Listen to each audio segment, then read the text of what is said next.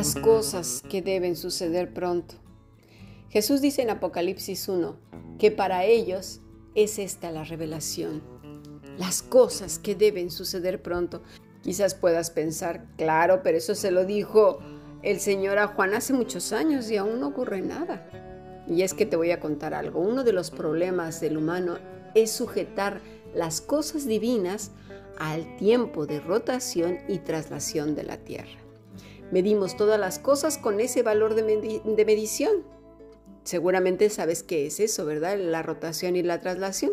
Si no lo sabes, el movimiento de rotación es cuando un cuerpo, como el planeta Tierra, gira sobre su propio eje, que permanece fijo, mientras que el movimiento de traslación se refiere al movimiento que hace la Tierra al girar en su órbita alrededor del Sol.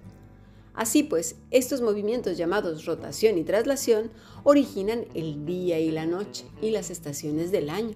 Es el movimiento continuo que realiza la Tierra girando entonces sobre su eje imaginario llamado eje terrestre. Cada vuelta completa le lleva a la Tierra 24 horas y se denomina día solar. Bueno, pues entonces, después de este breviario cultural, Podemos decir que cuando leemos las escrituras o algunas cosas, todo lo sometemos a nuestro tiempo y creemos que ha pasado muchísimo. Voy a poner otro ejemplo. Los astronautas que quedan sujetos a otro valor de tiempo. Sus cuerpos sufren cambios bastante fuertes. ¿Lo sabías?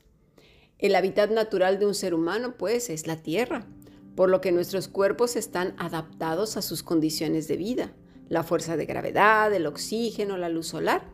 Por eso, cuando un astronauta realiza una misión espacial y pasa un tiempo fuera de nuestro planeta, su cuerpo acaba mostrando los efectos de vivir en el espacio.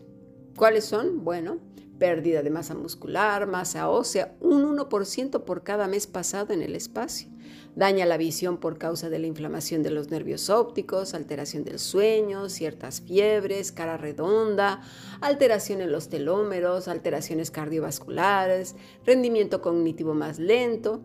Se estima que el corazón, los vasos sanguíneos, los huesos y los músculos se deterioran más de 10 veces más rápido en el espacio que mediante el envejecimiento natural. Así pues, con este ejemplo nos damos cuenta que no es el mismo tiempo dentro de la tierra que fuera de la tierra.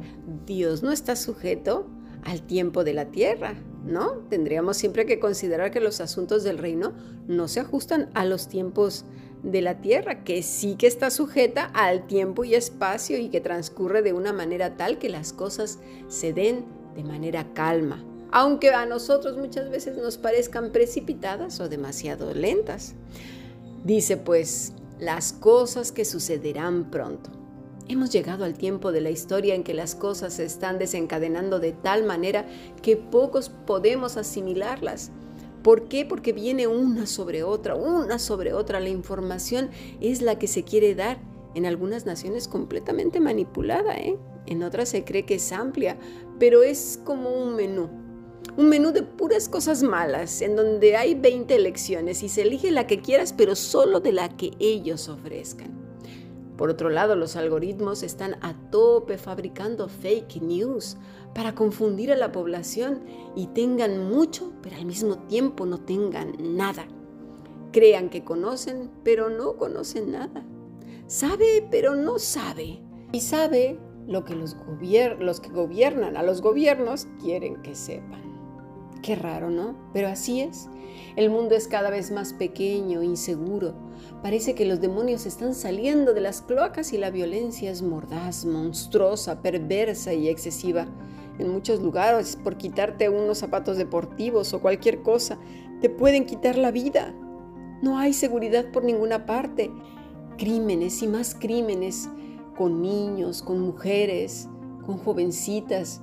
A los niños los están destruyendo desde lo profundo de su ser. Por otro lado, las fronteras están dejando de existir. La Fundación Open Arms de Soros y cuyos colaboradores son Bill y Melinda Gates, entre otros tantos, planean una situación así. Una sola aldea global, manejable, con menos población por supuesto. Por eso se está desatando toda esta todas estas cosas tan horribles, un solo idioma, una sola religión, una sola moneda, un solo objetivo, sin propiedad y vida privada. El Foro Económico Mundial ya lo tiene en marcha y vamos muy rápido por ese camino. Si no has visto las conferencias, sea aquí yo vengo pronto, te invitamos a que asistas o las veas en el canal de YouTube. Este viernes eh, comenzaremos a las 6 de la tarde eh, y el sábado también.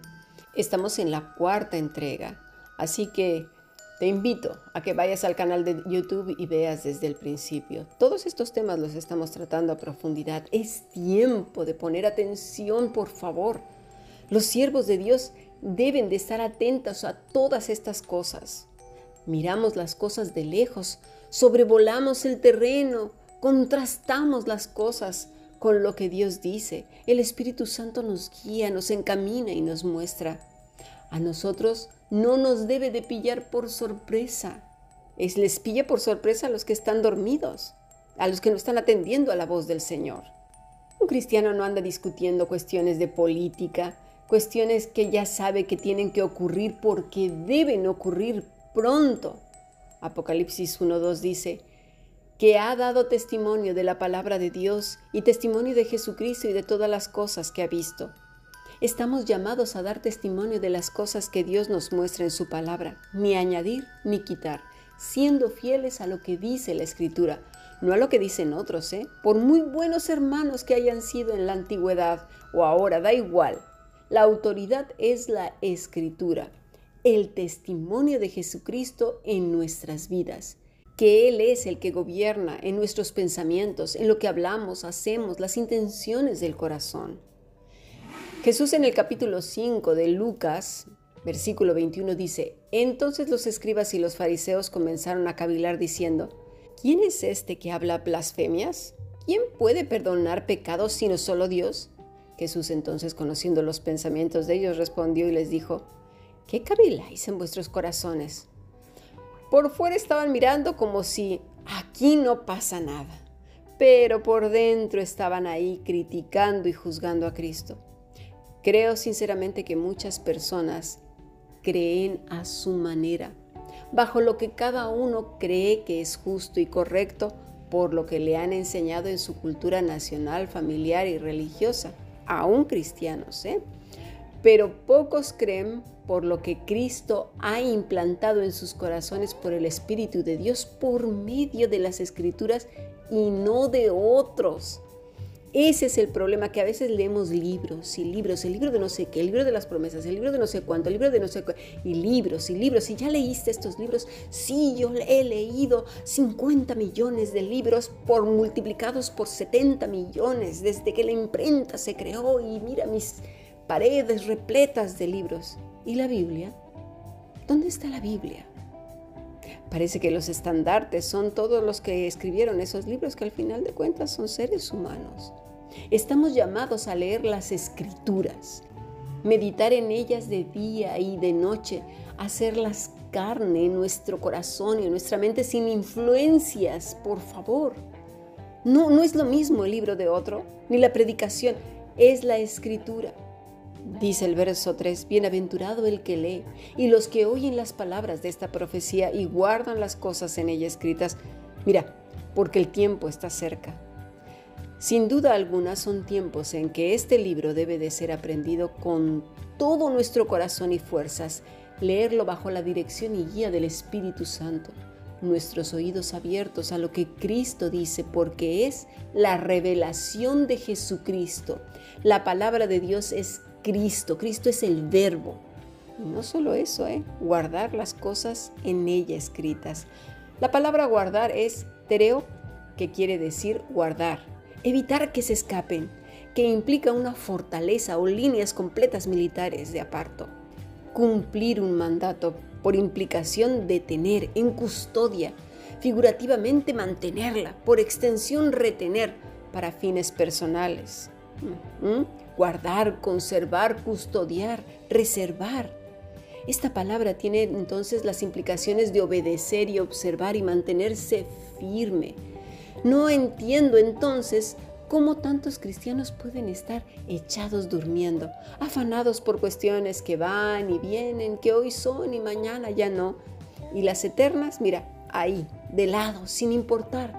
Cuando se oye el mensaje, se reflexiona, se llora, se lamenta, pero una vez que se retoma la vida cotidiana, el mensaje se ahoga con todo lo que viene en el día, ¿verdad? La mente laxa lo olvida y bueno, en la noche meditaremos un ratito, ¿verdad? Para no dejar y ya está.